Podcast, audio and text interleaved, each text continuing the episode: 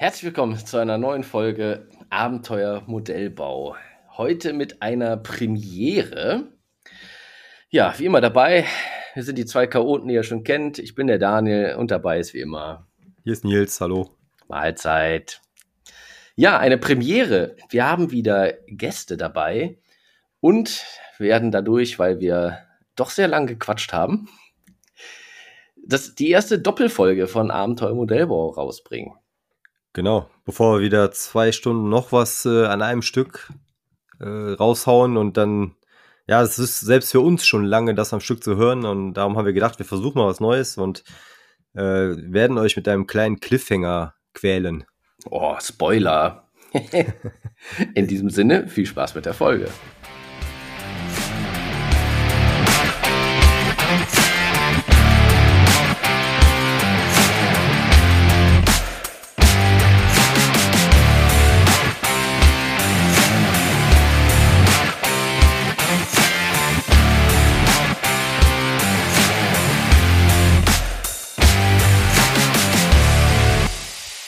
So, neues Jahr, neues Glück. Die erste Folge in 2024. Ähm, frohes Neues! ja, frohes Neues, genau. Ähm, bevor wir anfangen mit den Gästen, ähm, kurz das, der übliche, der kurze, der, der übliche Überblick, was äh, liegt bei uns so an. Äh, Daniel hat mittlerweile den Tiger fertig, richtig? äh, Zeitreise, sind wir in 2025 angekommen? Ah, 25, ja, hab immerhin. Ich, hab ich verschlafen? Immerhin 25 wäre schon nicht schlecht. Er ist fertig gebaut. Ja. nee, also doch, 25 müsste drin sein, ja, doch. Nein, er wird dieses Jahr fertig. Hört auf, über mich zu lästern. Gar nicht, wir, wir lästern nicht, wir leiden mit dir. Nein, also ich habe gesehen, das ist rot geworden, ne? Also du bist äh, immerhin mit dem, mit dem Primer dran. Ja, ich habe endlich die Konstruktionsphase fertig. Das ganze Ding ist zusammengebaut. Das letzte YouTube-Video ist fertig über die Konstruktion und das Primern. Ein neues Zeitalter ist eingeleitet. Die Airbrush wird heiß laufen. Meine Güte, ist das viel Fläche. Einen 1 zu 16 Panzer mit einer kleinen Düse mit drei Schichten Grundfarbe zu besprühen. Ey. Wahnsinn, ja. Aber es geht an die Hauptlackierung. Endlich, endlich, endlich. Ja. Die ersten Rollen sind schon lackiert. Ja, wunderbar. Freut mich zu sehen, dass äh, also die ersten Laufrollen in Gelb sahen ja schon echt gut aus. Ich bin sehr gespannt, äh, wie das ganze Ding mal in Gelb aussehen wird. In, in, Rot war auf jeden Fall schon wieder was anderes. Ja, sieht auch mal gut aus, ne? Das Oxide ja. Red auf den Fahrzeugen gefällt mir gut. Ja, doch. Äh, ich bin, ich bin sehr gespannt jetzt auch äh, auf, äh, ja, auf Alterung, Witterung, äh, wie, wie, wie du den, wie du den beendest. Oh. Ja, schmeiß ruhig alles hin. Ja, da fällt mir verschreckt der, mein Spielzeug aus Hand. ist der Panther hingefallen, das war's. Ja, dann beenden wir das hier jetzt auch. ja, Nein. aber ähm, was ich noch sagen wollte, ich freue mich tatsächlich, jetzt habe ich einen Grund. Das Buch liegt seit boah, über zwei Jahren hier ich weiß nicht, hast du dir auch gekauft äh, von Adam Wilder, die, diesen Doppelband, mhm. Konstruktion und äh, Bemalung? Ja, habe ich äh, auch gekauft, wieder, da gab es mal eine Neuauflage, glaube ich, ne? vor zwei Jahren hast du gesagt, und kommt ja. hin, ne? Ja, habe ich auch äh, gelesen, war auch echt interessant, aber jetzt äh, im Alltag beim Basteln sind die mir zu sperrig für den Tisch, also da habe ich eher mal irgendwie ein Video im Hintergrund, wo ich kurz nachschlage, muss ich ehrlich gesagt sagen. Ja, aber diese ganzen Steps, ne, ab die Lackierung und was er da so alles geschrieben hat, hm. habe ja seit Ewigkeiten kein Modell mehr lackiert, ne, und, ja, und ja. gealtert und gemacht und deswegen freue ich mich endlich jetzt auch mal äh, das Buch, das zweite Buch auch mal dann aktiv zu lesen, zur Rate zu ziehen und das einfach mal auch sich ein bisschen inspirieren zu lassen. Bei der Konstruktion ja. habe ich da öfters mal durchgeguckt. Also wird's äh, Adam Wilder Style Nein, nein, nein, so viel äh, Zeug kommt da ja gar nicht drauf, aber äh, so Inspiration und mal ja, gucken, okay. wie der gute Herr das macht. Äh, ich finde seine Arbeit schon, schon ziemlich gut. Ja, sieht schon gut aus, auf jeden Fall. Wenn du schon bei ihm siehst, ne, der hat auch diese äh, nur Oxide Red Primer Fahrzeuge gemacht, ne, was der nur aus dieser roten Oberfläche rausholt, das ist schon echt nicht so schlecht. Ja, so Prototypen-Style, ne? Ja, genau. Ja, ich finde seine Sachen äh, ganz gut. Er hat die Konstruktion, hier, die Sachen, die er so bastelt und baut, das ist auch schon mal irgendwie extravagant. Das gefällt mir ganz mhm. gut. Ja. ist schon nicht umsonst da, wo er ist, ne? Ja, ja wie sieht's bei dir aus? Ähm, ja, ich hatte ja so ein kleines Zwischenprojekt, diese Figur in 1 zu 35 von dem französischen äh, Kommando Marine. Äh, die habe ich jetzt fertig. Ähm, bin jetzt auch wieder im, oder immer noch kann man ja sagen, ne, Oktober, nee, November. November-Projekt war ja die Ellie-Figur, dann jetzt die Figur und jetzt kommen endlich die Figuren für das Panther-Diorama. Ähm, hab jetzt da schon ja, die, die Komposition zusammen, sag ich mal, welche Figur kommt wohin. Das waren ja Figuren aus drei Sets. Ähm, ja, so ein bisschen Gerödel noch äh, dabei und äh, Tiere, unter anderem ein, ein, eine deutsche Dogge von äh, der Firma Bergswerk, Print on Demand und so, die demnächst erscheint. Und äh, ja, die äh, Plastikkits mit den Figuren, die ich ja schon relativ lange im Stash hatte und die dafür vorgesehen waren, ähm, ja, die haben mich halt so ein bisschen in den Wahnsinn getrieben, weil es halt äh, teilweise sehr alte Sets waren. Aber auch so das Neuere von Mini-Art hat mich echt erschrocken, wie die Qualität da ist und die Nicht passt. gut? Nee, also, also die Kleidung ging noch, aber dann halt so echt der Klassiker bei allen drei Sets, so diese, äh, diese ähm, Gussnaht so quer über den Kopf, über die Ohren, weißt du, dass du da ja. diese Fischhaute, nennt sich das ja, die, diese ja, wo die Formen aufeinander gekommen sind, äh, das ging halt einmal komplett quer über die Figur, auch über Kopf und Ohr. Und das war sogar bei dem relativ neueren Mini-Art-Set. Und also ich hatte die Mini-Art-Sets eigentlich etwas besser in, in Erinnerung oder erhofft. Aber das war genauso schlecht wie das alte Tamiya und das alte Masterbox-Set. Also ich habe mir jetzt geschworen, das ist äh, das letzte Plastikset, ähm, was ich machen werde, weil es halt einfach viel zu viel, das, der Aufwand steht im keinem Verhältnis. Ne? Die zusammenkleben, wobei die jetzt noch relativ wenig Ausrüstung hatten, aber verspachteln und dann hatte ich noch so Resinköpfe geholt, weil ich schon wusste, dass die Figuren nicht gut sind, aber selbst die waren schlecht mit Löchern und Duftblasen und also letzte Mal Plastikset-Figuren oder Plastikkit-Figuren. Denn mittlerweile bin ich stolzer Besitzer eines äh, Resindruckers, was äh, recht unverhofft kam, aber haben wir noch vor gar nicht allzu langer Zeit drüber gesprochen und ähm, jetzt stehen wir natürlich ganz neue Welten offen und neue Möglichkeiten. Ja, machst du noch deine eigenen Figuren. Äh, ja, so ist zumindest der Plan. Ne? Also für so spezielle Szenen wie so eine Instandhaltung ist das Angebot natürlich auch begrenzt, aber generell sind es natürlich jetzt äh, sehr viel mehr Möglichkeiten als die äh, Resin-Figuren von Alpine oder so, die ja sehr relativ begrenzt sind in Pose und Haltung und ja, das äh, eröffnet natürlich jetzt äh, neue Welten und äh, ja, der liebe Marco war so nett, äh, hat mich da reingeführt, ist ja doch, äh, ja, ich musste bei Null anfangen, ne? Und habe auch gemerkt, wie wir damals darüber gesprochen haben, so diese Befürchtung, dass es sehr zeitaufwendig ist im Vergleich zu FDM, haben sich halt so echt bewahrheitet, ne? Wie ich jetzt die erste Zeit dann viel Testdruck und so gemacht habe, so mit Nachbehandlung, mit abtropfen lassen, reinigen, dann nochmal trocknen lassen, härten und so, das, das, und auch den, den Resindrucker, den Tank zu reinigen und so, auch wenn der diese Tank-Clean-Funktion hat, das nimmt schon Zeit in Anspruch. Also es ist, oder es, es hat mich teilweise vom, vom Basteltisch selber weggeholt, aber macht natürlich auch schon Spaß, ne, wenn du siehst, was, was, was da so geht. Ja, da wünscht man sich manchmal noch mal einfach den FDM-Drucker wieder anzuschmeißen und ein bisschen Plug and Play zu haben, ne? Ja, genau. Also auch wenn der das läuft, natürlich gelogen ist. ja, also der, der läuft halt auch noch. Ne? Jetzt äh, momentan drucke ich viele Lego-Schienen für den Sohnemann. Äh, das ist aber dann schon, ne? Wenn der fertig ist, nimmst du die runter und startest ihn wieder neu. Ne? Da ist halt nicht viel mit äh, mit Nachbehandlung. Ja.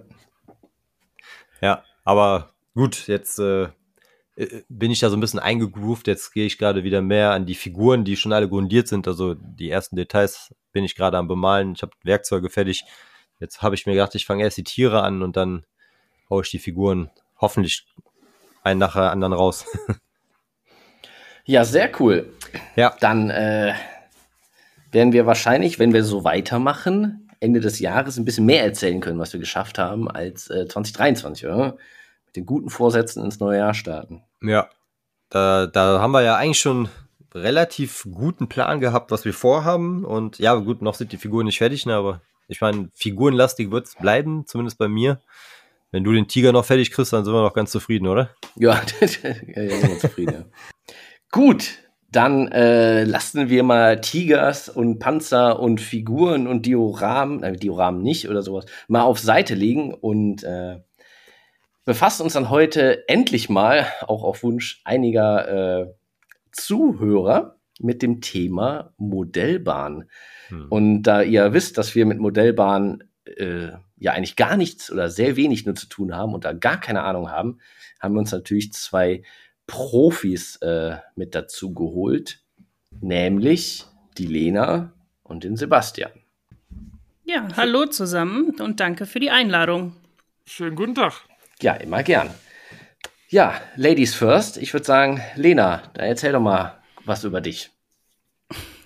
Ja, es geht ja um Modellbahn heute. Das ist für mich jetzt quasi, heute ist der 15. richtig? Ein Geburtstag, denn vor neun, genau neun Jahren habe ich den, ja, wie sagt man so schön, den Modellbahnvirus äh, in mich aufgenommen.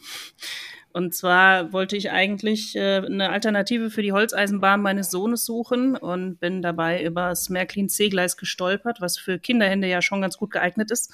Und äh, bevor wir jetzt so ein Projekt irgendwie starten, gucken wir uns erstmal was an, was denn so Modellbahn eigentlich bedeutet. Und dann sind wir in Essen im Grugerpark gewesen. Da gibt es auch heute noch das Octorail. Da ist eine öffentlich zugängliche Anlage. Die haben wir uns angeschaut. Und ja, als wir da rausgekommen sind, war für mich klar, ich möchte meine eine Modelleisenbahn, egal was mein Sohn davon hält. Ja, genau, scheiß auf den Kleinen, aber äh, Mama möchte jetzt eine Bahn haben, ja. Richtig, genau. Und dann betitelt man das noch nett mit Mutter-Sohn-Projekt und so. Nein, aber deswegen. Mutter-Sohn-Projekt. Mhm, aber deswegen bin ich in Spur H0 1 zu 87 hängen geblieben. Wenn ich jetzt öfter mal so drüber nachdenke, hätte ich sonst an vielleicht auch kleiner gemacht. Aber für Kinderhände war das doch geeigneter, ja. Okay. Das ist dann Spur N? Genau, das wäre dann 1, 1 zu 160. 160, oh Gott. Mhm. Ich habe deine Figur im November-Projekt gesehen und die sind ja bei 1 zu 87 schon extremst klein. Richtig, richtig. Aber wie ihr auch schön in eurer 3D-Druckfolge gesagt hat, dass da auch immer mehr möglich ist, wie filigran die und detailliert die einfach mittlerweile sein können. Ne? Aber die ruhige Hand und die Geduld muss man erstmal haben, um diese Details dann auch rauszuholen.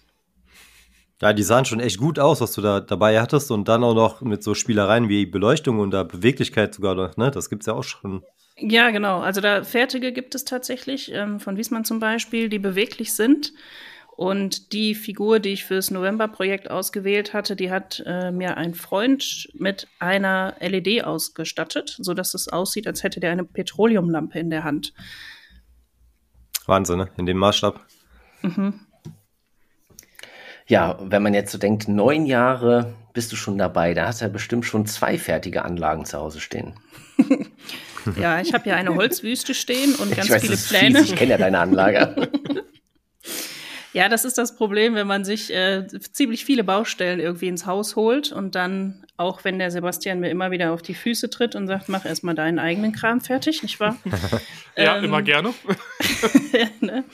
ja, kommen dann doch immer wieder andere Projekte dazwischen. Ich bin dann halt doch immer eher so die Gestalterin und die ja, Landschaftsbauerin oder Gebäudebauerin und dann fällt die Technik und so die ja, notwendigen Basics ja eigentlich, die fallen dann immer gerne über den Tisch. So, so. Okay. Ähm, Sebastian, dann geht jetzt mal alle Hoffnung in dich. Du hast eine fertige Anlage zu Hause stehen? Äh, nein. Nein, leider nicht. es wäre schön, wenn es so wäre, aber nein. Wir sind auch noch voll dabei im Bau. Wer ist wir? Ja, mein, mein Vater und ich. Also ich bin im Prinzip im Gegensatz zu Lena, bin ich in das Hobby quasi reingeboren worden. Mein Vater hat mit drei Jahren seine erste Modellbahn bekommen. Uff. Und äh, macht das Hobby auch quasi sein Leben lang und ich bin dann ja mehr oder weniger da reingeboren worden und hatte keine Wahl. ja. Ja, verrückt. Aber ich glaube, das ist auch mal äh, eine nächste kleine Überleitung. Du hast ja nicht nur auch eine Bahn, sondern du hast ja auch einen äh, Podcast. Nämlich, ich meine nämlich auch die Folge von euch gehört zu haben, wo du das erzählt hast, dass du quasi schon im Kleinkindesalter zur Bahn genötigt wurdest und eigentlich gar keine Wahl hattest, dem zu entkommen. Ja, genau. Ähm, es ist halt so, bei, bei vielen ist es tatsächlich so, dass die genau so zum Hobby kommen. Halt Vater, Opa etc. haben das Hobby halt früher angefangen und wenn man dann da reingeboren wird und als kleines Kind dann vor der Platte sitzt und die Züge da im Kreis fahren sieht, ähm, ist die Wahrscheinlichkeit relativ gering, dass man es schafft, äh, sich nicht in diesem Hobby zu verlieren. Wenn du sagst, du bist quasi schon dein Leben lang dabei, das heißt, oder deine Anlage ist auch noch nicht fertig, das heißt, ihr baut immer wieder was Neues, wenn die, wenn irgendwann mal was fertig ist, dann fangt ihr an mit der nächsten oder baut man an derselben immer oder wie, wie machst du das? Das ist ein und dieselbe Anlage. Also, okay. ähm, ich weiß, die, die Größe von Lenas Anlage habt ihr so ungefähr im Kopf. So ja. grob. Die ungefähr mal 2,5, das ist das, was wir oben bauen. Okay. Und äh, das sind. Oh, 40 Quadratmeter? 50? Äh, in Quadratmetern weiß ich es gar nicht. Also die hat eine Tiefe von 1,50 Meter und in die Länge gestreckt sind es 13,50 Meter. Boah.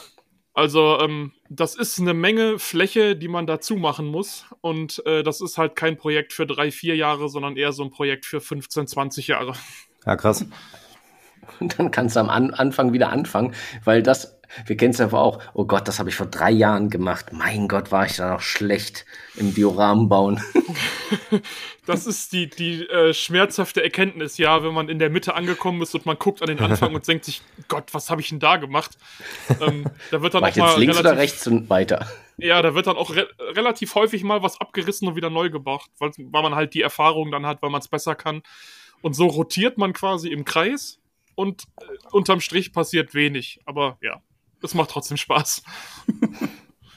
ja, das hat mir auch schon mal äh, so angeschnitten, das Thema, ne? Von wegen Riesenmodellbauplatte verglichen mit einem Diorama, wie lange man an so einem kleinen Diorama schon sitzen kann und das dann auf so eine große Platte übertragen. Das ist eigentlich, oder unsere Vermutung, wo hat die gerade voll bestätigt, dass es einfach ein Lebensprojekt ist. Ja, wir haben ja schon gesehen, als wir das äh, vor, nicht letztes davor das Jahr, das Novemberprojekt hatten mit den 10 mal 10 Zentimeter gerade in unserem Maßstab auch jetzt H0, wie sehr man sich da in Details verlieren kann, wie viel da einfach drauf passt. Und wenn man einmal anfängt und eine Idee hat, ne, dann kommt mhm. dies noch dazu und jenes noch dazu und hier noch ein Kleinteil und da noch ein Busch.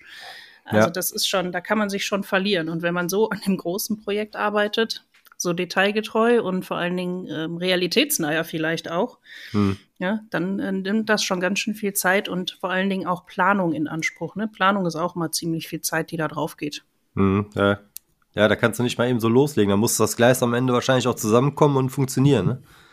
Ja, genau, das im besten Fall. Und vor allen Dingen, Im wenn man weiß, Fall ist dass, gut.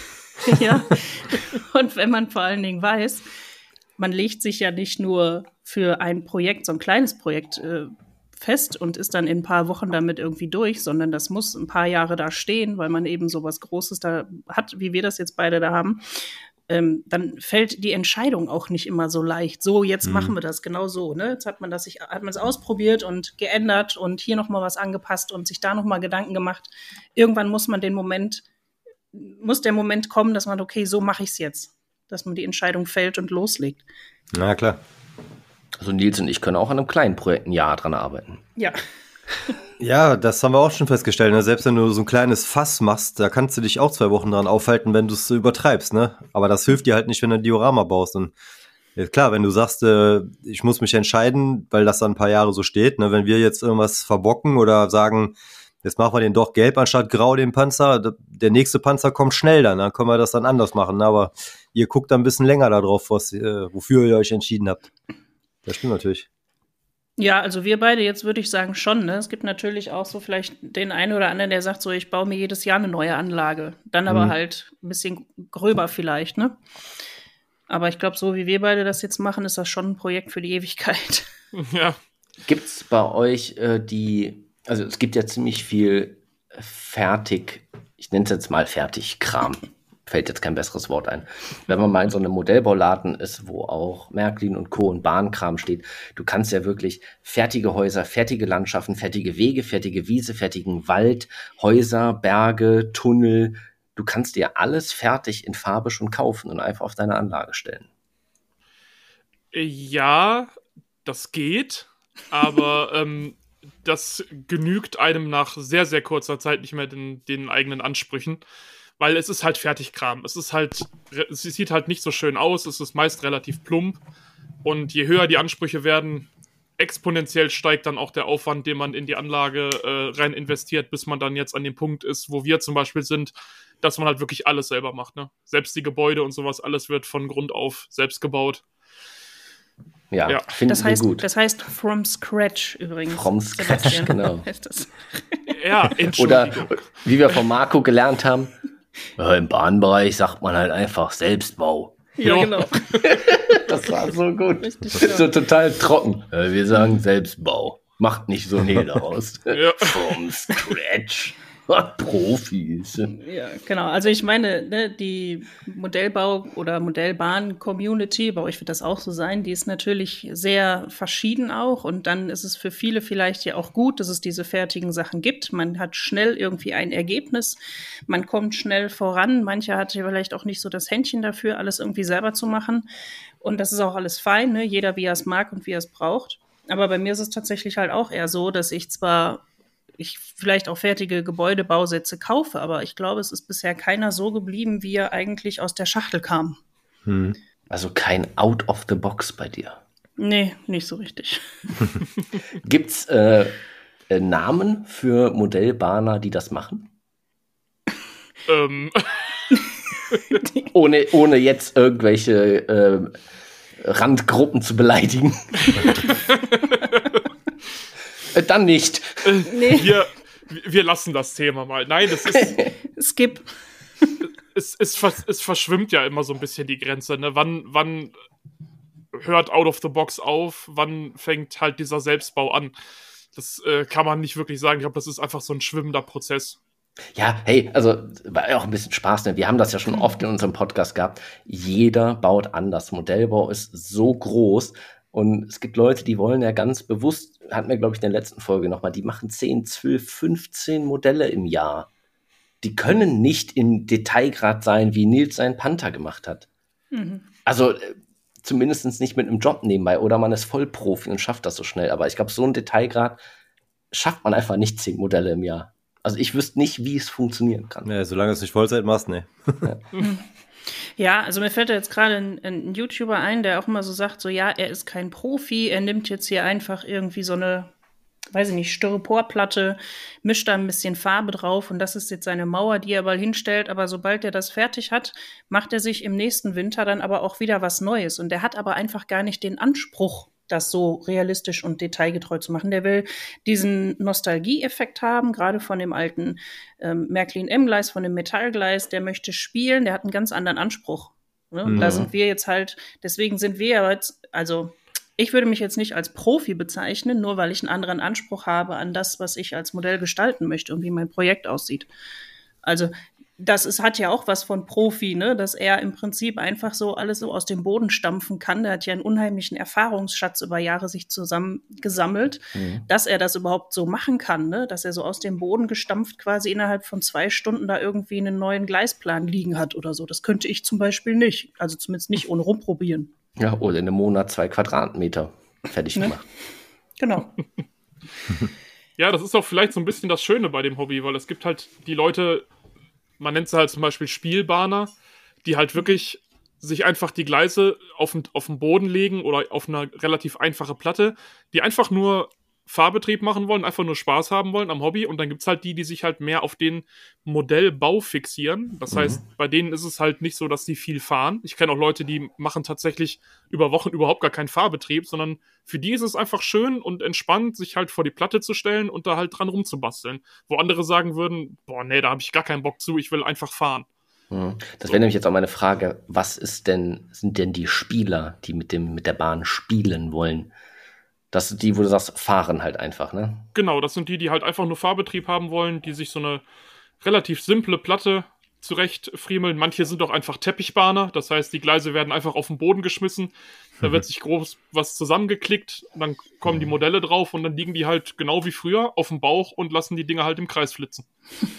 Aber Ja, es geht auch ein bisschen komplexer als nur im Kreis, ne? damit wir nicht so in dieses Klischee wieder reinschwimmen, was man so denkt von dem Modelleisenbahner. Aber es gibt ja auch durchaus welche, die wirklich Spaß an, am Rangieren haben, die vielleicht auch ähm, ein Modul oder eine Bahn haben, die einem Bahnhof oder sowas in der Richtung nachempfunden ist mit ähm, Fahrkarten tatsächlich, also wo Aufträge draufstimmt und das, was man dann nachbauen kann, nachstellen kann, ne? wo man dann im, im Prinzip Güter verlädt und so weiter ne? und das von einer Richtung in die andere Richtung schiebt.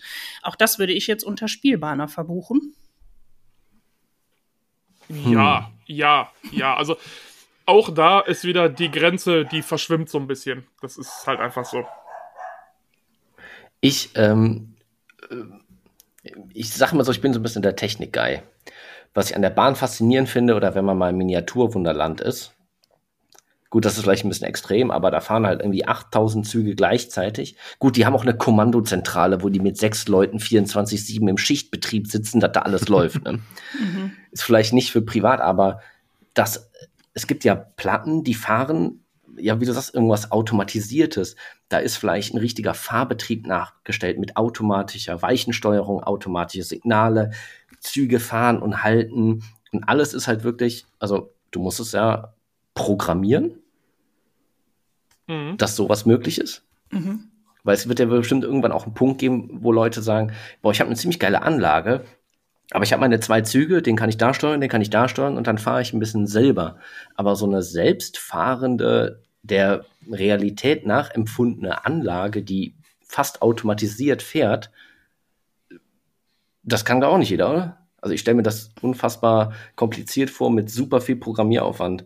Ja, nicht nur das. Ich glaube, das ist eigentlich eher Sebastians Thema, aber äh, da wäre ich auch raus. Ne? Also das ist ja nicht nur das Programmieren an sich, das geht ja vielleicht noch, aber die ganze Vorarbeit, die du leisten musst, die der Sebastian jetzt gerne noch mal näher ausführen da musst du auch ein bisschen Ahnung von haben, ne? was wohin kommt so Schaltplan quasi, ne? Wo wird was verlegt, welche Leitung und so weiter. Äh, ja, Signale, Vorsignale, wo Blockstellen. Äh, Sebastian, ich gebe mal an dich weiter. Genau, ja, das, das, das Ding dabei ist, erstmal muss man diesem kompletten Komplex von der Anlage eine gewisse Intelligenz einpflanzen, weil das sind ja nicht nur Gleise, wo Strom drauf ist und dann fährt was drüber, sondern das Ganze ist halt in einzelne Blöcke unterteilt.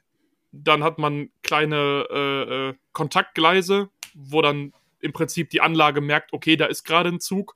Wenn man das Ganze dann noch mit einem PC steuert, muss man dem PC noch beibringen, welcher Zug ist da gerade und wo muss der hin. Und dann hm. diese, diese ganzen Abläufe da rein. Das heißt, für eine Zugbewegung, das heißt, Zug A will über die und die und die Weiche da und dahin. Das ist unheimlich viel Arbeit, bis man das einmal hin hat, dass das vernünftig läuft. Und äh, das dann nicht nur für einen Zug zu machen, sondern für zwei, drei, vier, manche haben 20 oder 30 auf der Anlage. Ähm, das ist eine Beschäftigung über Wochen, diese ganze Programmiererei. Das ist einfach so. Na, krass. Aber das ist doch dann auch äh, faszinierend, oder? Also so Miniaturwunderland-Style. Dann fährt dann irgendwas in den Schattenbahnhof wieder runter und irgendwas Neues kommt hoch und. Ich bin, ich bin mir sogar fast sicher, dass eben genau diese Digitalisierung und dieses Programmieren und dieses sehr viel mit Technik rumspielen, das Hobby in den letzten Jahren so ein bisschen gerettet hat. Mhm. Weil es war, es hatte ein sehr staubiges Image.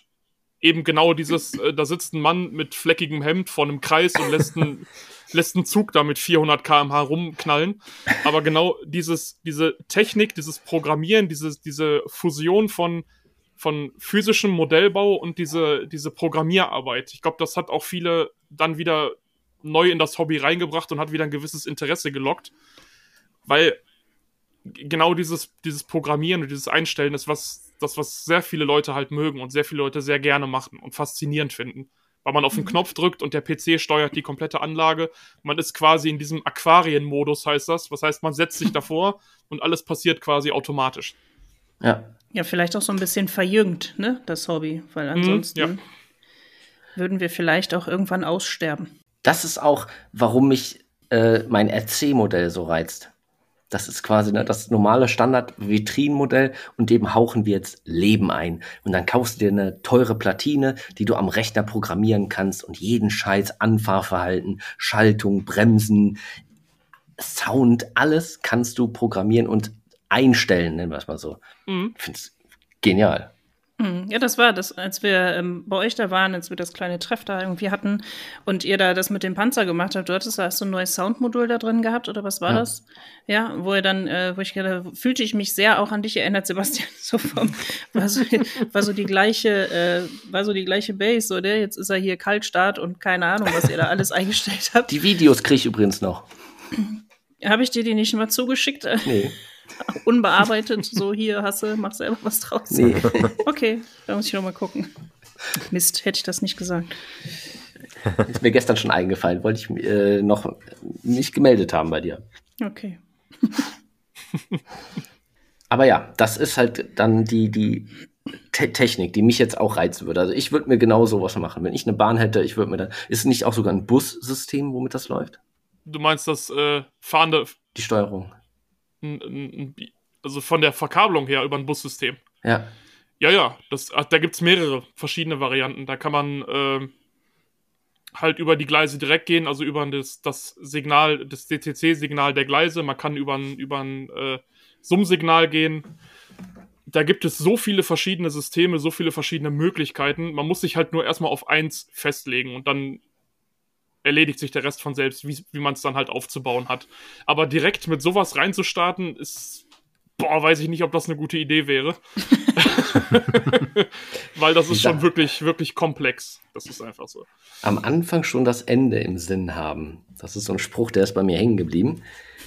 ähm, Ne, dann baust du von vornherein irgendwas und sagst du, boah, jetzt aber setze mich mal da dran und ah, fuck, hättest du mal von vornherein ein anderes System gewählt.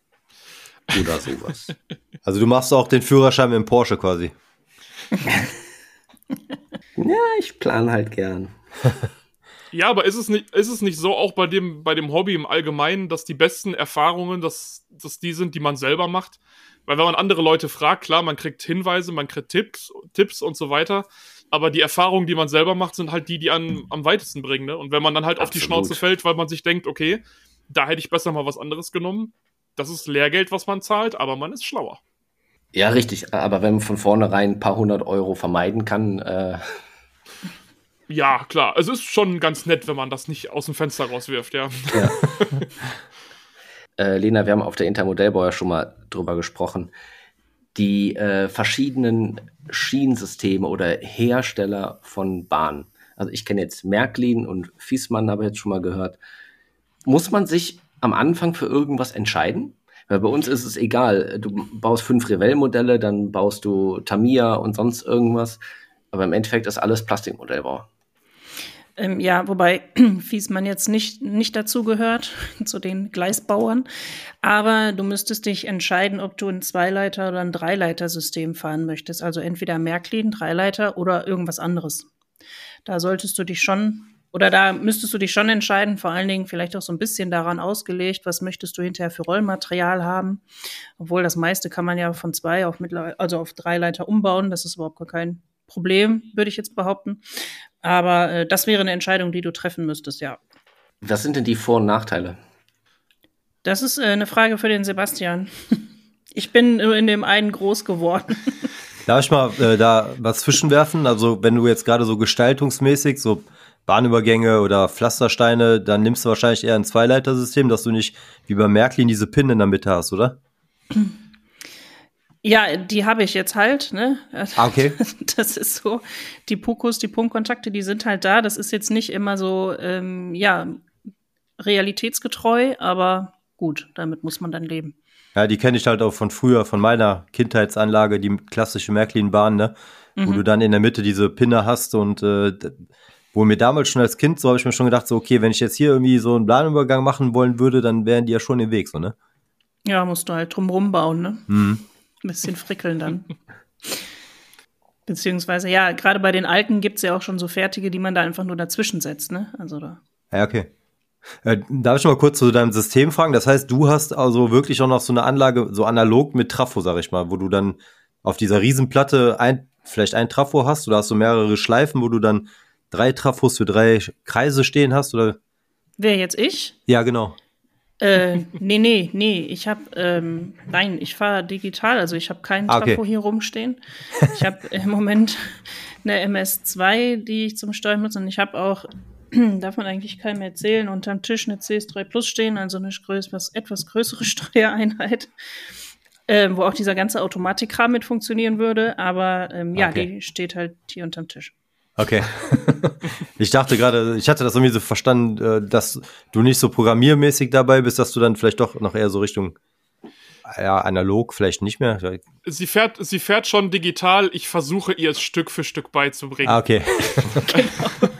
wenn, wenn sie denn mal fahren könnte, dann äh, wäre das was, was wir zusammen machen könnten, genau. Äh, mhm. Äh, momentan ist eigentlich, ja, mein, äh, mein Schattenbahnhof schon befahrbar.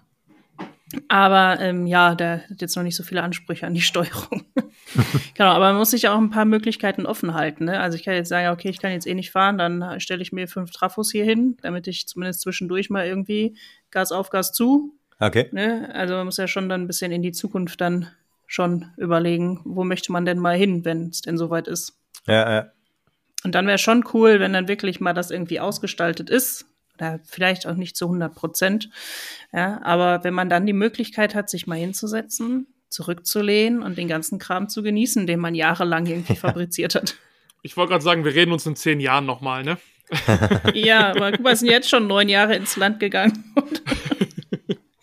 Wobei den Raum, den ich jetzt zur Verfügung habe, den habe ich ja nicht schon seit neun Jahren zur Verfügung. Ne? Das muss man ja auch sehen. Erst seit acht. Ja, dieses eine Jahr hat es jetzt wirklich besser gemacht. Also. Ja, das sind immerhin 365 Tage, ne? Also.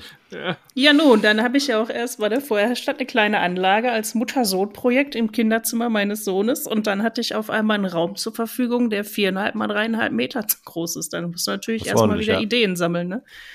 Und Entscheidungen treffen. das hat eine Weile gedauert. So, Sebastian, wir waren bei Vor- und Nachteilen von äh, zwei versus drei Gleis. Drei Leiter. Ja, das Dreileitergleis, also das mit diesen wunderschönen Pickeln auf den Schwellen in der Mitte, ähm, ist halt so mehr oder weniger bekannt als das Einsteigersystem. Weil es halt vom Verständnis her ist es relativ simpel. Die beiden Schienen sind ein Leiter, also ein Pol, und die Pickel in der Mitte sind der andere. Das heißt, wenn irgendwas nicht funktioniert, irgendwann hat irgendwo einen Kurzschluss oder ähnliches, hat man relativ schnell raus, woran es lag. Ähm, dieses Schleifersystem hatte auch immer den wunderbaren Ruf, dass es sehr kontaktsicher sein soll. Was ich äh, nach mehreren Jahren Betrieb, da ich ja auch Dreileiter fahre tatsächlich, ähm, definitiv nicht bestätigen kann. Aber ähm, es ist halt so das, das typische Einsteigersystem. Man kann einen Kreis oder eine Kehrschleife zusammenstecken ohne dass man sich einen Kurzschluss einfängt, weil bei dem Zweileitersystem ist eine Schiene plus und eine Schiene minus. Ah. Und wenn man sich das Ganze jetzt quasi mal vorstellt wie ein Lasso, also eine Kehrschleife, dann treffen ja irgendwann die Plusschiene und die Minusschiene wieder aufeinander. Theoretisch mhm. hätte man dann einen Kurzschluss, dafür braucht man dann wieder spezielle Zusatzmodule, die dann den Strom im gerichtigen Moment umschalten, dass es kein Kurzschluss entsteht. Also es ist von, von der Elektrik her ein wenig aufwendiger als das Dreileitersystem. Okay. Märklin jetzt. Nee, das ist das Zweileitersystem. Also das Dreileitersystem ist sehr, sehr simpel. Man kann im Prinzip alles zusammenklicksen, was man haben möchte und es funktioniert auf Anhieb. Okay, ähm, und das ist, Dreileiter ist das Einsteigerding, Dreileiter ist Märklin, wenn ich das richtig verstanden habe. Genau, und die ja. haben mehr mhm. oder weniger ein Patent auf diese Schiene? Äh, ein Patent weiß ich nicht. Ähm, oder äh, sagen wir es so, die sind so bekannt mit ihrem Dreileiter-Ding, für eine Firma dagegen anzugehen, wäre einfach komplett doof. Und deswegen sind die die einzigen mit Dreileiter. Ja, vom, vom Gleismaterial her, ja. Ähm, das Rollmaterial, da bieten eigentlich alle großen Hersteller für beide Systeme alles an. Ähm, das heißt, man kann von allen möglichen Marken die Dreileitermodelle auf Märklin-Gleis fahren. Ich sag mal, in neun von zehn Fällen funktioniert das, wenn sich die Leute an die Toleranzen halten. Mhm. Aber ähm, bei den Gleissystemen ist Märklin tatsächlich der einzige, der das produziert. Was ist Rollmaterial? Also Loks, Wagen, ah, sowas. Okay, Alles, ja. was auf den Schienen fährt. Ja, ja. ja wir Aber haben auch Fachbegriffe. Ja, ja. Deswegen frage ich. Das heißt also, ihr würdet auch jedem Einsteiger, der sagt, boah, mal so eine, so eine Bahnanlage, dann Märklin empfehlen? Weil einfach, weil einsteigerfreundlich. Ähm, ja, jein. Jein. Das Problem ist. Was gibt's denn noch? Es gibt halt nur die, die zwei Systeme. Also zwei Leiter und drei Leiter. Du meinst Hersteller? Ich, ich, genau, äh, ich meine schon Hersteller. Also. Ach, Hersteller. Ach, da, wenn, wenn wir davon anfangen, die Hersteller von Zweileitergleisen und X2-Leitern allgemein, da gibt es so viele. Okay. Ähm, das ist im Prinzip der komplette Restmarkt. Also es gibt halt die Sektion Märklin und es gibt alle anderen. so. Das, das und die Selbstbauer. So. Und die, ja, die Selbstbauer sind aber dann nochmal ein ganz anderer Schlag. Mhm. Also, ähm, ob ich es jetzt empfehlen würde, mit Dreileiter anzufangen, ähm, kommt immer drauf an, wo man hin möchte. Willst du halt wirklich auf dem Teppich deinen Kreis zusammenklicken und du bist halt auch auf lange Sicht damit glücklich, dann nimm Dreileiter. Das ist simpel, das funktioniert. Wenn man aber schon von Anfang an weiß, irgendwann werde ich einen gewissen Anspruch entwickeln, irgendwann möchte ich mich weiterentwickeln und die ganze Sache etwas professioneller betreiben, würde ich direkt von Anfang an mit Zweileiter anfangen. Das ist so das, was ich aus meiner Erfahrung, was ich jetzt die letzten Jahre gelernt habe, sagen kann. Wisst ihr, welches System im Miniaturwunderland fährt? Beides. Beides. Ach, echt? Die, alten, die alten Bauabschnitte haben die mit Dreileiter gebaut und die neueren Abschnitte ab, ich glaube, die ersten zwei waren noch Dreileiter, ab da wurde mit äh, Zweileiter gebaut, ja. Weil es einfach realistischer aussieht. Mhm. Ist, äh, ich will noch mal gerne ein bisschen beim Miniaturwunderland bleiben. Ich glaube, wir waren alle schon da, oder? Du auch, Sebastian. Ja, ja, ja. Ist das so ein bisschen ein Must für Bahner? Ähm. Also ich war jetzt als Modellbauer da und sehe, okay, egal was gemacht wird, ihr habt überall eine Bahn oder fünf Bahnen oder zehn Bahnen reingepackt. Das ist eigentlich eine reine Bahnausstellung mit cooler Gestaltung oft denke ich mir so, okay, warum ist da nicht einfach mal, einfach nur mal cooles Gelände? Nein, es muss überall eine Bahn fahren. Überall. Egal wo. Ob es Sinn macht oder nicht, überall liegen Gleise und fahren Bahn. Also es ist eigentlich, deswegen ist es so ein Bahnerlebnis, ist es so ein Pflichtprogramm. Ist das Inspiration? Ähm, also man sollte es sich schon mal angeguckt haben. Einfach weil es halt auch was ist, worüber mehr oder weniger jeder redet oder zumindest schon mal geredet hat. Dann kann man wenigstens mitreden. Ähm, Inspiration ist es für, also für mich persönlich jetzt nicht, weil es halt von der Machart her ist es nun mal als Touristenattraktion. Mhm. Es ist keine, ist keine Modellbahnanlage im klassischen Sinne, sondern es ist halt in einer Machart gemacht, wo man wirklich sagen kann, das ist für Familien, das ist eine Attraktion, es ist ein, eine, ist ein Tourismusding. Absolut. Ja. Und ähm, meine Inspiration, die sehe ich da eher bei anderen Leuten oder bei anderen Anlagen, die halt vom Konzept her auch ganz anders sind. Aber man sollte es sich schon mal angucken, einfach um, um mhm. diese Dimensionen, was sie da auf die Beine gestellt haben, sich auch einfach mal anzuschauen und einfach ja, mal auf ja. sich wirken zu lassen. Weil von der Größe her ist es ist es absurd. Absolut. ja, also das, das sehe ich äh, tatsächlich auch so. Muss ich dir jetzt gerade ein bisschen schmunzeln. Also ich hatte auch Touristenattraktionen im Kopf. Also es ist faszinierend, das ist beeindruckend, gar keine Frage. Und auch wenn man mit Modellbaueraugen da durchgeht, dass man, sieht man ja vielleicht auch, welche Arbeit dahinter steckt und dass ja auch ganz viel oh ja mit, also wahrscheinlich, weiß nicht, 90, 95 Prozent davon selbstgemachtes bis, zu hin, bis hin zu den Figuren teilweise. Und äh, was ich auch immer sehr gut finde, sind diese ganzen Ideen, die die haben, ne? diese kleinen Miniszenen, die überall irgendwie versteckt sind, wo du auch nach fünfmal da gewesen sein überhaupt nicht die, die Möglichkeit hast, die alle zu erfassen. Ja. ja aber es ist halt Genau, es ist ähm, toll, es ist auch super, wenn du als Touri da rumläufst und irgendwas von der Provence siehst und denkst, boah, super, da war ich schon mal und irgendwie ist das ein cooles Erlebnis. Aber ich glaube, es gehen ganz wenige da raus und sagen, boah, jetzt habe ich Bock, auch sowas zu machen. Also das steckt, glaube ich, nicht so an. Also das guckt man sich an und es ist fein und ist begeistert.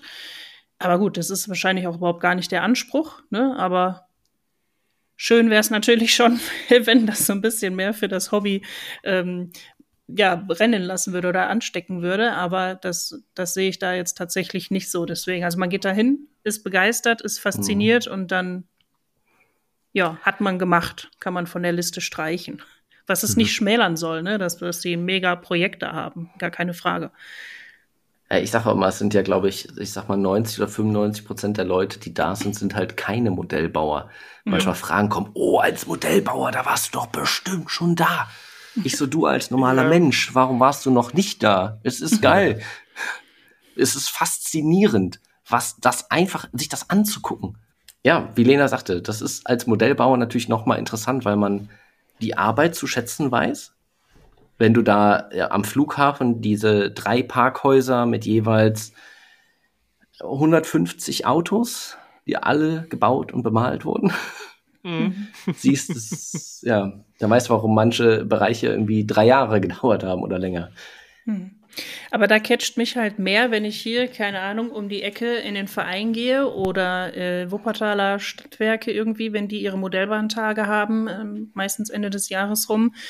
Und ich dann da unfassbar tolle Module oder Kleinanlagen sehen, die da ausgestellt werden und du dann auch äh, die Möglichkeit hast, dich mit den Leuten auszutauschen und eben genau über das, was die da gestaltet haben und wie sie es gestaltet haben, da ins Gespräch zu kommen. Das catcht mich dann tatsächlich mehr, als wenn ich jetzt sagen muss, ich müsste jetzt noch ein fünftes Mal nach Hamburg fahren, um ins Miniaturwunderland zu kommen. Weil es auch von normalen Menschen mit Berufen und Freizeit gemacht wurde, oder? Das ist einfach, ja, du, du hast einfach, du siehst auch einfach, du lernst die Menschen dahinter kennen. Ja. Die Möglichkeit hast du da ja gar nicht dass du da mal irgendwie in den Austausch kommen kannst, ne? Guck mal, wie hast du das gemacht? Und auch so dann so diese Faszination und die Leidenschaft für das, für ein gemeinsames Thema dann auch irgendwie so rüberschwappt. Das hast du da ja gar nicht. Hm. Das ist ja nur so äh, ein bisschen ja. Schaufenster, ne? Du gehst da so durch und da, ähm, wenn du jetzt hier auf so einer Ausstellung bist, genauso wie auf der Intermodellbau, ne? Und du siehst die Anlagen da schon alleine, mit was für einem Stolz die Leute ihre, ihre Projekte da präsentieren. Ne? Und dann, äh, wenn man dann auch noch kommt und das wertschätzt, ne? also das ist schon, ist was anderes, das äh, holt mich da mehr ab. Hm. Ja, auf der Intermodellbau waren echt fantastische Anlagen. Da bin ich auch durchgegangen, so, wow, so groß und die Landschaft mit so einem Detailgrad gestaltet. Äh, wie viele Stunden, äh, Jahre, äh, Jahrzehnte. Absolut genial. Und das ist ja letztes Jahr auch diese Schüler AG mit dabei gewesen, wo dann auch viele gesagt haben, ja, ist jetzt nichts Besonderes, ja, ist egal. Habt ihr mit denen mal gesprochen, wie, wie, wie begeistert die waren, wie die von allem Möglichen erzählt haben und oh, wir haben dies und das gemacht und äh, hier haben wir das noch verändert und da sind Module, die sind schon irgendwie 25 Jahre alt, weil es diese AG schon gibt und äh, kriegen das hin, dass das alles irgendwie zusammenpasst und sind jetzt das erste Mal auf so einem Ausflug auf so einer riesigen Messe. Darum, darum geht es ja eigentlich, ne? Es ist schon fast egal, wie es aussieht, ne? Oder sondern einfach so, wie, wie begeistert diese, mit welcher Leidenschaft die dabei sind. Ne? Absolut. Deswegen machen wir ja auch all das. Deswegen sind wir auch auf Social Media und Co. unterwegs, um uns auszutauschen mit den Leuten über das gemeinsame Hobby. Deswegen haben wir den Podcast gemacht. Deswegen wird Sebastian äh, mit seinen Jungs den Podcast gemacht haben, nämlich um genau so Sachen mhm. zu haben. Ja, Stichwort Austausch. Wie sieht es denn bei euch aus mit Messe in Dortmund? Wird da wieder ein Besuch geplant? Eurerseits? Ja, auf jeden Fall. Das war so cool. Irgendeinen Tag werde ich auf jeden Fall da sein. Im Idealfall gehen wir zusammen. Aber du bist ja eh alle Tage da, oder? Ich bin eh alle Tage da. Ich weiß noch nicht, was ich da mache, aber ich bin da. ja, bis auf Sonntag bin ich auch alle Tage da. Ja, fein. Ich habe gerade gar nicht im Kopf, äh, was, was und ob bei mir was war. Muss ich schon mal checken. Ja, du kannst im Kalender gucken, da steht es ja drin. Ja, den ich aber gerade nicht habe, weil ich im falschen Raum sitze. ja. Aber wenn man jetzt so eine große Anlage für oder baut und man plant damit auf Messen zu gehen, ist das dann die Anlage, die man sowieso im Keller stehen hat, oder baut man die dann direkt von vornherein mit dem Gedanken, man muss sie auseinandernehmen und transportieren? Und packst du die dann in Anhänger oder packst du die in Camper oder wie, wie transportierst man sowas? Also ich würde sagen, wenn man das vorhat, dann planst du die entsprechend auch so in Modulbauweise oder so, dass ja. du die in mehrere Teile ähm, aufsplitten kannst. Und ja, klar, wenn du einen Transporter hast, kannst du den innen ausbauen, dass du die Dinger nur da reinschieben musst, dass die dann auch alle rutschfest irgendwie verpackt sind. Ähm, ich habe jetzt schon auch das eine oder andere Mal Sachen irgendwo mit hingehen und nach Wuppertal oder so zum Ausstellen. Und äh, wenn du das dann vorher nicht geplant hast, also nicht nur diese Modulbauweise, sondern auch, wie verkabelst du das? Machst du irgendwo einen Stecker dran oder einen Ein-Ausschalter mhm. oder so? Ist das ganz schön anstrengend, ne? Ja, da muss ja auch jedes Ding ankleben, ne? Also du musst ja von vornherein da wahrscheinlich echt äh, dir überlegen, ich baue jetzt eine Ausstellungsanlage. Das ist nicht wie bei uns, dass du dir das Diorama unter den Arm klemmst und dann gehst du damit auf die Ausstellung, ne? Mhm. also ist, da, genau. Du baust dann schon wirklich explizit eine Ausstellungsplatte oder Anlage. Ja. Ähm, würde ich auch sagen. Also Nils, ich habe die Anlagen gesehen, da war wirklich so in Meter Blöcken mit Holz und dann hast du da diese, diese Klemmen, so klack, klack, dass du das zusammenklemmen okay. kannst und das zehn Meter lang. Also mhm. da hast du schon von vornherein gesehen, das war so geplant. Mhm. Ja, wobei da gibt es ja tatsächlich so Systeme auch, ne? Oder die, die Fremos, das sind auch so Modulbauer oder so, die treffen sich auch durchaus mal in Sporthallen und machen dann teilweise nicht gefühlt Kilometer an Modul an Modul, die die aneinander stecken. Und äh, jeder für sich baut dann irgendwie zu Hause was und dann trifft man sich einmal im Jahr und dann wird alles zusammengesteckt. Da ist dann, äh, das ist dann natürlich auch alles genormt, ne? Also die Modulkästen, diese Unterbauten, die sind ähm, in einem bestimmten Maß, dann äh, die ganzen Übergänge und so, die Anschlüsse und so, da muss man sich dann schon so ein bisschen dran halten, auch, sonst passt halt nicht, ne? Aber es gibt ähm, ja auch dieses, es gibt ja auch manchmal so kleinere Anlagen, ne, die dann so wie in so einem Bilderrahmen sind oder so, ne? Aber ah, okay. auch die planst du anders als so eine Anlage, die hier fest zu Hause bei dir im Keller steht oder hm. im Dachboden. Ja, finde ich, find ich Wahnsinn, so als äh, grundsätzlich fauler Mensch, äh, dass du dir sowas baust, was du nicht mal eben in den Kombi lädst, sondern dass du dann wirklich schon von vornherein eigentlich planst, du wirst jetzt die nächsten Jahrzehnte wahrscheinlich diese Anlage in größeren Fahrzeugen mit dir rumschleppen. Ne? Das ist schon krass, ja. krasser Aufwand. Ja, ich sehe das bei meinem Weihnachtsmarkt äh, immer wieder. Der doch sehr beliebt ist, bringst du den wieder mit. Und ich habe den am Anfang, habe ich den gebaut und ähm, habe den schön beleuchtet und habe wirklich einfach nur die Kabel alle unten raushängen lassen. Darfst du keinem überhaupt gar keinem erzählen oder zeigen, wie das da drunter aussieht. Immer so notdürftig, damit ich schöne Fotos machen konnte. Irgendwie alles zusammengeklemmt und eingesteckt und bitte halt für fünf Minuten durch, damit ich ein paar Bilder machen kann. Ja, und das ist natürlich nicht so cool, wenn man das mobil haben muss. Mhm. Sebastian kommt dann mal vorbei und kontrolliert mal dein Kabelkonzept. Ja. da kann ich dann von vorne anfangen. Zumindest bei dem Modul. Ich habe es ja auch mal grob gesehen, den Kabelsalat da unten drunter. Das ist. Kennt ihr Patafix? ja, für ja. nächstes Jahr ist so für nächstes oder für dieses Jahr Sommer ist so auf einer äh, irgendeiner Liste steht ähm, Weihnachtsmarkt mobil gestalten und ausbessern. Optimieren, irgendwo steht das. Ja, da bin, ich, da bin ich fast froh, dass das Ding bei uns hier oben äh, definitiv nirgendwo hingehen wird. Bevor diese Anlage das Haus verlässt, muss man das Haus abreißen. Also. Das ist eine perfekte Überleitung zu meiner nächsten Frage. Sagt man gespannt. bei euch im Kreis, keine Ahnung, ähm, ja, ich würde gern mit dem Modellbahn-Hobby anfangen, möchte mir eine relativ große Anlage bauen, das finde ich ganz cool. Äh, yo, erster Step, Eigentum solltest du haben. Kauf dir erstmal ein Haus. Weil du kriegst ja keine 10, 15 oder wie ihr jetzt, was hast du gesagt, 4 mal 13 Meter oder so? 2 mal 13 Meter? 1,5 mal 13 Meter haben. Ja, es sind trotzdem 18 Quadratmeter fast oder sowas, ne? Die kriegst du, die kriegst ja nie wieder raus. Nee, vor allem, weil das Ding in einem, in einem, in einer U-Form ist, also quasi einmal um den Raum drumherum geht äh, der ist im Haus verkeilt. Da ist, ist keine Chance, das Ding rauszubekommen. Nee, das, das Ding ist, wenn man jetzt wirklich sagt, man möchte damit anfangen, ähm, man sollte die Wohnsituation natürlich berücksichtigen.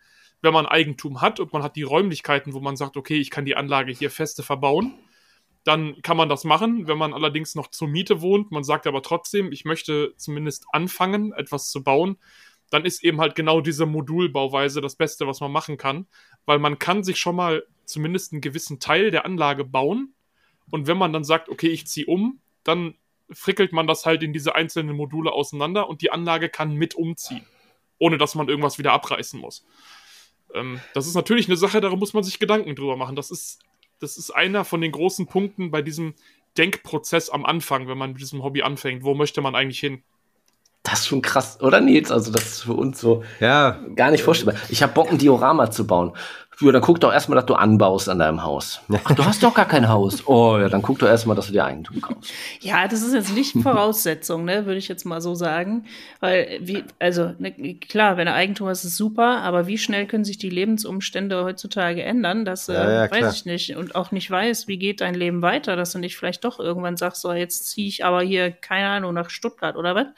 Ne? So weiß du ja nicht. Also daran würde ich das auf keinen Fall festmachen und das irgendwie als Bedingung setzen. Aber ich glaube, ich habe so langsam das Gefühl, wir müssen mal sagen, es sind vielleicht auch nicht alle so planungsverliebt, wie, wie beide das jetzt gerade sind.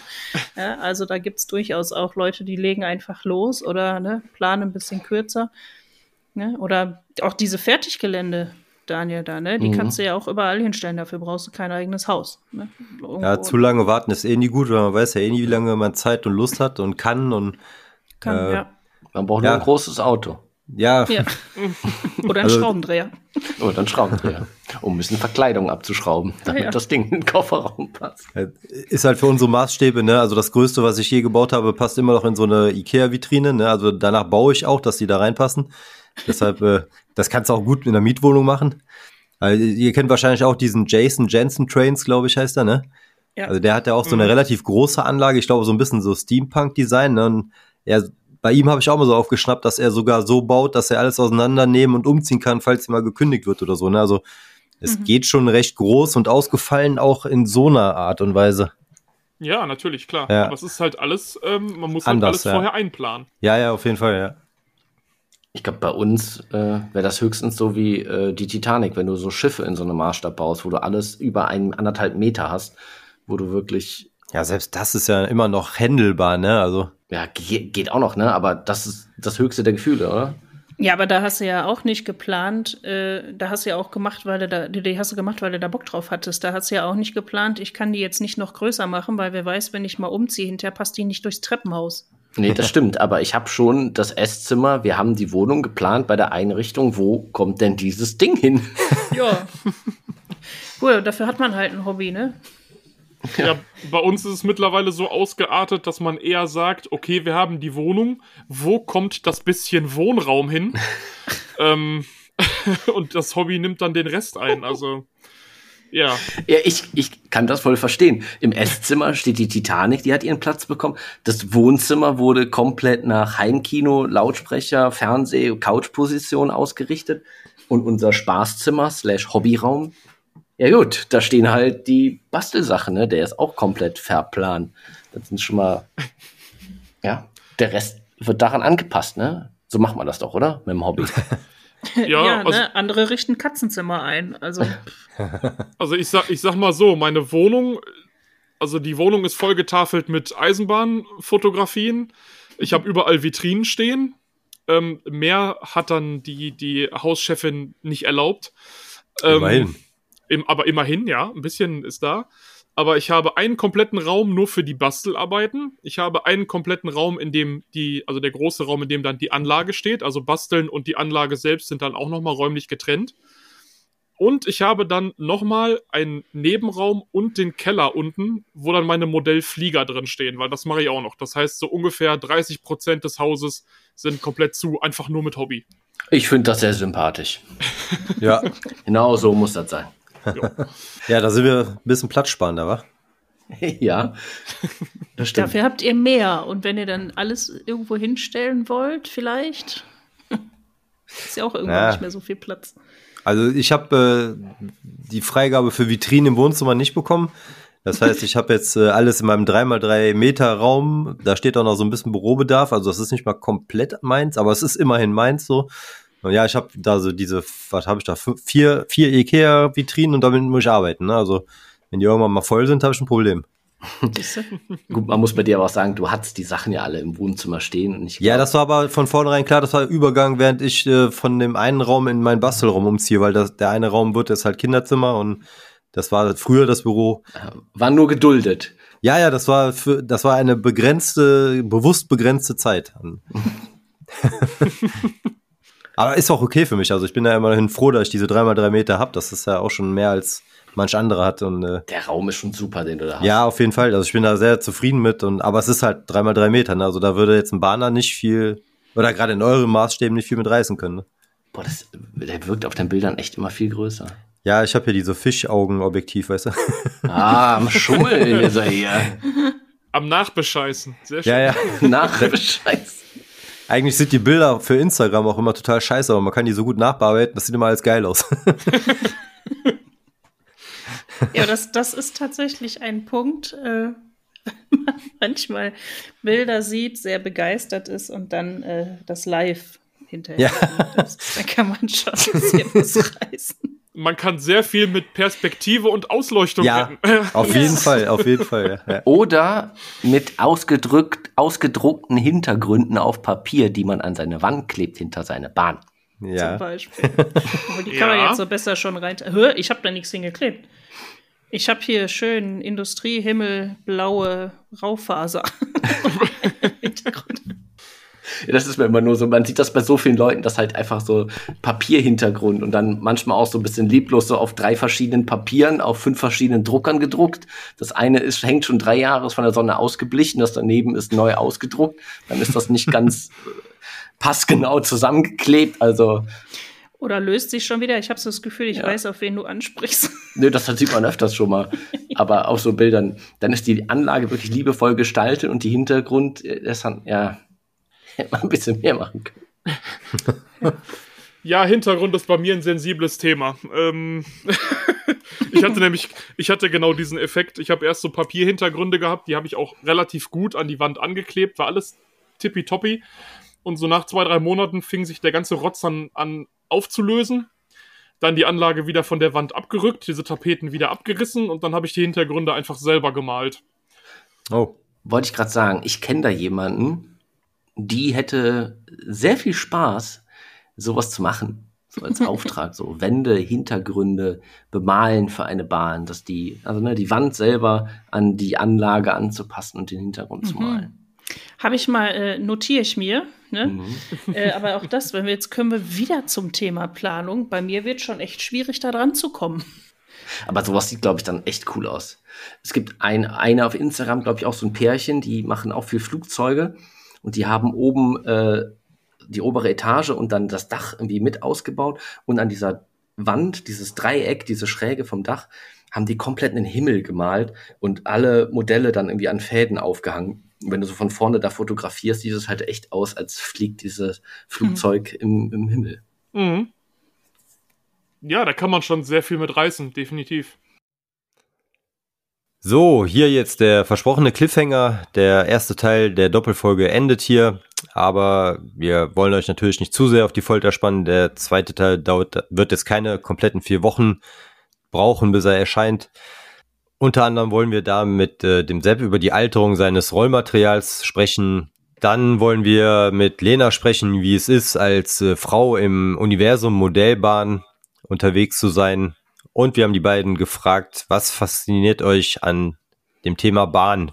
Wie geht es denen, wenn sie eine Bahn sehen? Ungefähr so, wie es uns geht, wenn wir einen Tigerpanzer sehen. Ja, und gerade im Bahnbereich äh, werden die beiden nochmal drauf eingehen in welcher, da heißt es ja Epoche, in welcher sie bauen, welche Zeit die Bahn spielt. Das bei beiden haben auch nochmal deutlich unterschiedlich. Und äh, ja, bleibt gespannt. Es gibt noch viel zu hören.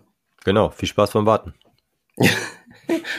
und dann sagen wir bis dahin, danke fürs Zuhören und bis zum nächsten Mal. Macht's gut. Tschüss.